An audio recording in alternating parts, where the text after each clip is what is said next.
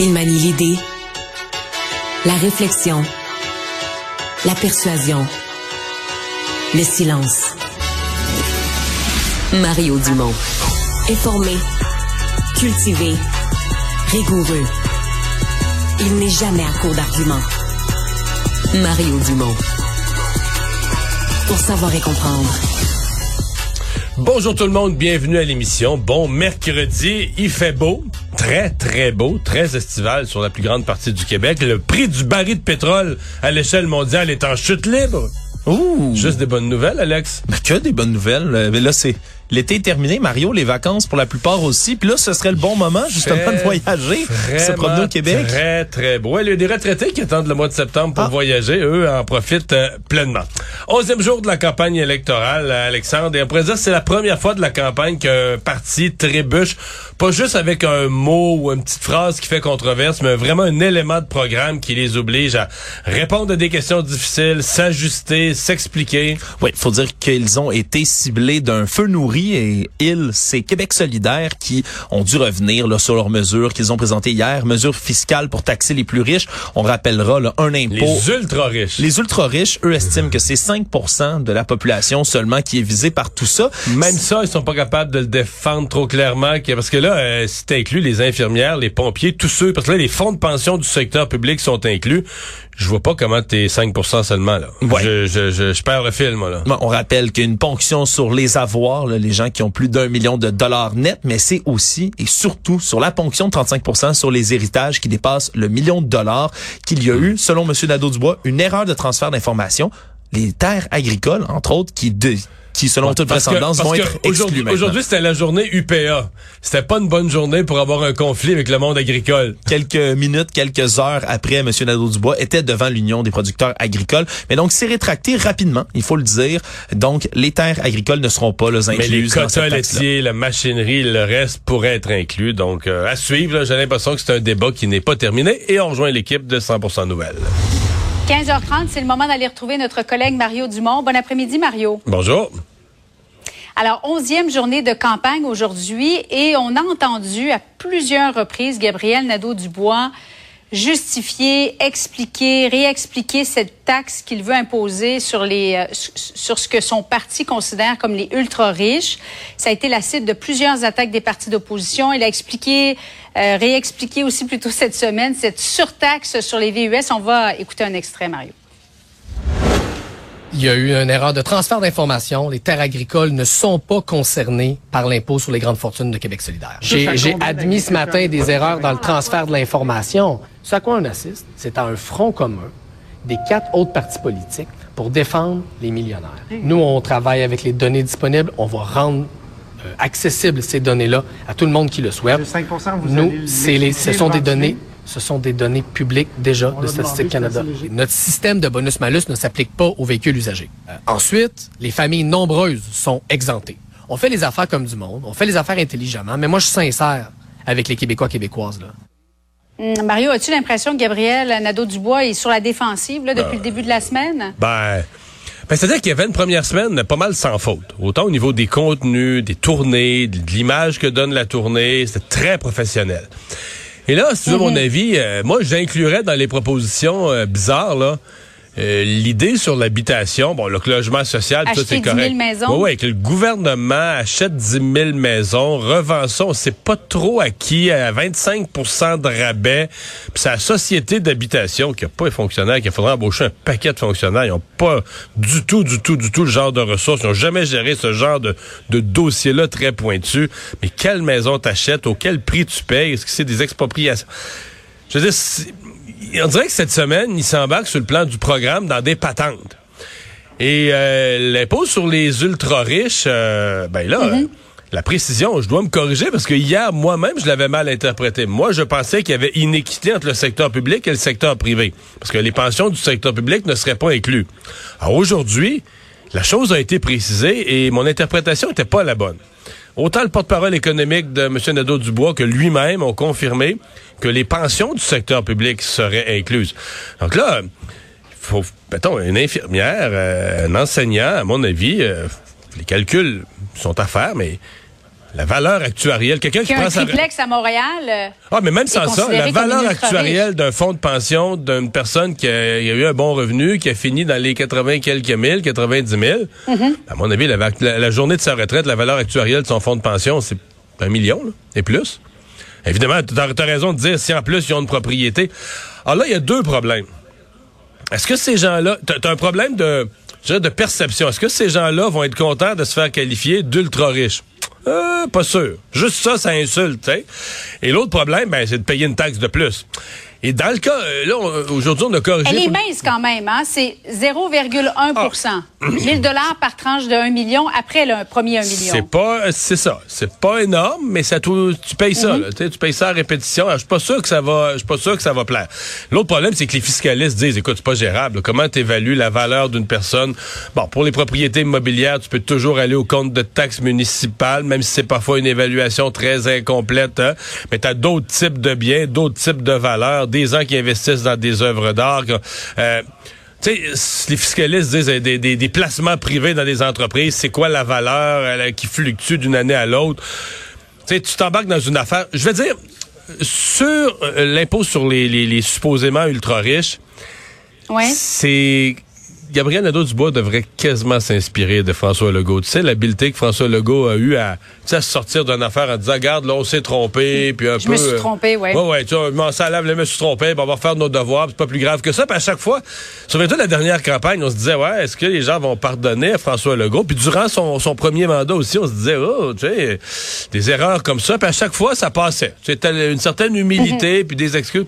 C'est peut-être ce que devrait faire Gabriel Nadeau-Dubois, parce que s'il se présente dans les débats chefs, de tout le reste de la campagne, moi, je, peine à voir comment cette idée-là va demeurer euh, défendable. Puis il perd des votes, c'est-à-dire que c'est pas euh, bon auprès des agriculteurs. Je pense pas que les- c'est pas un monde où il y a tant de votes Québec solidaire. Je sais pas qu'il y en a pas du tout. Mais quand tu rentres, par exemple, dans les employés du secteur public, puis des profs, puis des profs de cégep, entre autres, puis euh, des, des, des, des, des- des fonctionnaires, là, il y a du vote, soit du vote de Québec solidaire ou du vote potentiel des gens intéressés par Québec solidaire, par d'autres aspects de son programme qui vont, euh, qui ils vont pour le moins être étonnés là, de, de, de tomber dans la catégorie des ultra riches. Donc, Mario, euh, c'est évidemment l'ADN de Québec solidaire de taxer les plus riches, mais ce que tu reproches à Gabriel Nadeau-Dubois, c'est que ce serait mal ficelé? Peu applicable. D'abord, oui, c'est l'ADN. C'est-à-dire que c'est l'ADN. C'est sûr que moi, je suis pas. euh, je me suis toujours, tu j'étais étudiant au cégep et je, je me moquais déjà des partis de gauche parce que ils disent toujours. Donc, même- pas de cœur, Mario. Non, mais c'est toujours là. Le- le- les gens de gauche ont du cœur pour dire faudrait aider les gens, faudrait aider, faudrait donner Ouais. ci, faudrait donner ça. Mais c'est la réponse à qui va payer pour ça? Les riches, les banques, les pétrolières. Puis là, tu comprends que c'est une réponse toute faite, facile, passe partout, euh, tu comprends, puis tu dis toujours ça. Puis, mais en fait, on sait bien que ça n'a ça jamais marché dans aucun pays, là, tu sais, de faire payer trois groupes, ils vont payer pour des dépenses infinies, puis tout ça. Mais ça a toujours passé. Mais là, euh, Québec solidaire devient un parti. Ils ont 10 députés à l'Assemblée nationale. On n'accepte plus là, des petites réponses ficelées comme ça. Il faut, faut faire un programme, il faut documenter. Euh, et dans ce cas-ci, euh, à mon avis, oui, tu as raison, c'est mal ficelé. Ils se sont euh, ils se sont enfargés dans quelque chose qui va être... euh, même l'idée qu'il y a seulement 5% de la population qui est inclus, même leur fondement semble fragile, pour le moins dire. là. Bon, euh, Mario, évidemment, j'ai dit que tu n'avais pas de cœur, mais c'est une blague parce qu'on dit si tu es à droite avant 30 ans, c'est parce que tu n'as pas de cœur, mais si tu es à gauche après 30 ans, c'est parce que tu n'as pas de tête. Bon, voilà. J'ai déjà entendu ça. Non, mais c'est pas ça. C'est que c'est une chose d'avoir du cœur, de dire, moi, je voudrais aider tout le monde. Ça, tu- Ah. Tout le monde est comme ça à 20 ans. On dit, on veut aider tout le monde. C'est qu'est-ce qui est faisable, là? Puis, euh, tu sais, Mhm. l'idée de faire payer les riches, je veux dire, euh, les gens riches au Québec, là, ils payent en tabarouette. là. Je dirais, à moins d'avoir d'évasion fiscale ou des placements d'un autre pays. Quelqu'un qui est à gros revenu au Québec, là, puis qui l'a vraiment, qui le reçoit. salarié, son- ouais. Ouais, quelqu'un qui le reçoit dans le Québec, son gros revenu, euh, il paye, là. Pas à peu près. Donc, de dire plus, plus, plus, on peut toujours dire, ah, plus, plus, plus.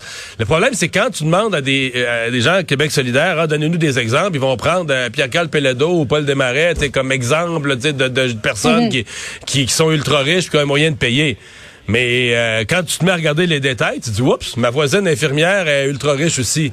Tu comprends la différence entre le, le- le marketing politique de ça puis la réalité quand les gens lisent les petits caractères sur le contrat, là. François Legault qui a dit hier qu'il euh, souhaitait aller de l'avant avec la construction de nouveaux barrages d'hydroélectricité pour assurer la transition énergétique. Mais Mario, c'est peut-être pas dans les cartons d'Hydro-Québec. On va écouter un extrait de ce que Sophie Brochu, qui n'est pas sortie d'ailleurs en entrevue depuis que M. Legault a lancé ça hier, ce qu'elle a dit le 24 mars dernier lorsqu'elle présentait le plan stratégique d'Hydro-Québec et tout de suite après, euh, M. Legault qui a encore été questionné ce matin là-dessus. Ça, c'est ce qu'on appelle tenir l'inventaire à jour. Puis avec les changements climatiques, cet exercice-là est encore plus important parce que est-ce qu'il va y avoir plus ou moins d'eau? Est-ce qu'il va y avoir davantage de feux de forêt dans des zones où on pourrait, où on a déjà des barrages, où on pourrait construire des barrages? À court et moyen terme, il n'y a pas de projet qu'on dit on part ce projet-là. C'est certain qu'il va falloir qu'Hydro-Québec se mette à un autre rythme. Nos ambitions de développement économique font que Hydro-Québec va falloir qu'il se développe plus vite. Mario, est-ce qu'il y a quelque chose que M. Legault a vu qu'Hydro-Québec n'aurait pas vu?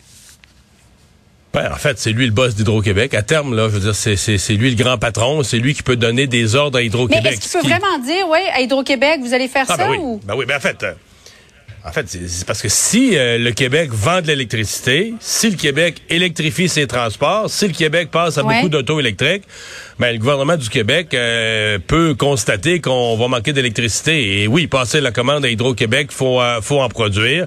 Et oui, c'est les gouvernements du Québec au fil des années qui ont dit, par exemple, on construit des, des éoliennes, des petites centrales. Dans le cas des éoliennes, qui ont obligé Hydro-Québec à dire, regardez, vous allez l'acheter. Nous, on lance des grands projets, des appels d'offres, de, où on vous fait lancer des appels d'offres pour de l'éolien, puis il faut le faire, puis il faut en acheter.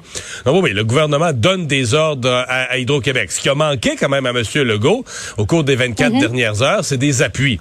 Euh, c'est des gens, moi, si, cette annonce-là avait été mieux ficelée, on aurait dû trouver quelques experts. Il y a des experts qui sont d'accord avec lui. On aurait dû trouver quelques experts qui étaient prêts à aller le dire publiquement. Alors là, tout le monde a l'air, des experts qui se prononcent pas, qui disent peut-être que oui, peut-être que non, on le sait pas. Mais l'impression que ça donne, c'est qu'il n'y a pas vraiment euh, d'appui à, il n'y a pas vraiment d'appui d'experts ou de personnes de, de, renom à l'idée lancée par, euh, par François Legault.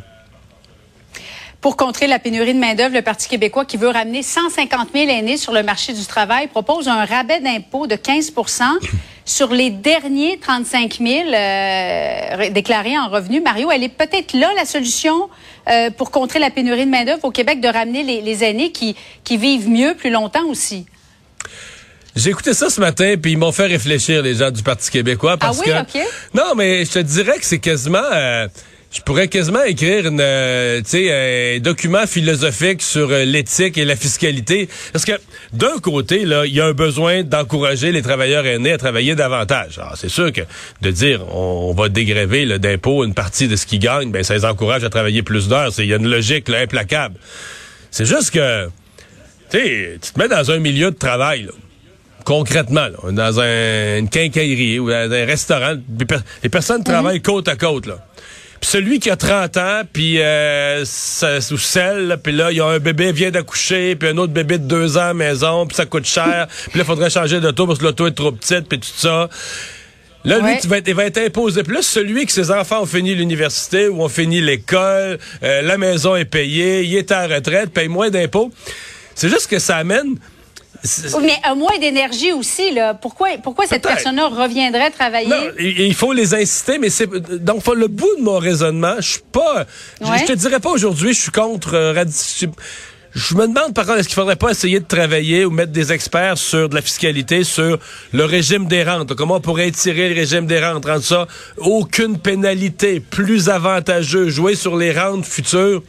C'est comme si quand je l'écoute là, le dire, je suis d'accord. Puis quand je me mets à y penser dans un milieu de travail, c'est comme s'il y a une petite injustice qui s'allume en moi de dire ouais, mais tu sais quand t'es au maximum de tes t'es jeune, t'es au maximum de tes besoins financiers, tu aurais besoin d'une nouvelle laveuse, les enfants, des bottes, puis tout ça, tu payes plus d'impôts que quand t'arrives à une phase de ta vie où tes besoins sont moindres. Mais je sais. Euh, ils travaillent pas pour plusieurs, ces gens-là, pour l'instant, ils sont pas sur le marché du travail, puis on veut donner un grand coup pour les ramener. Mais c'est juste pour dire que c'est...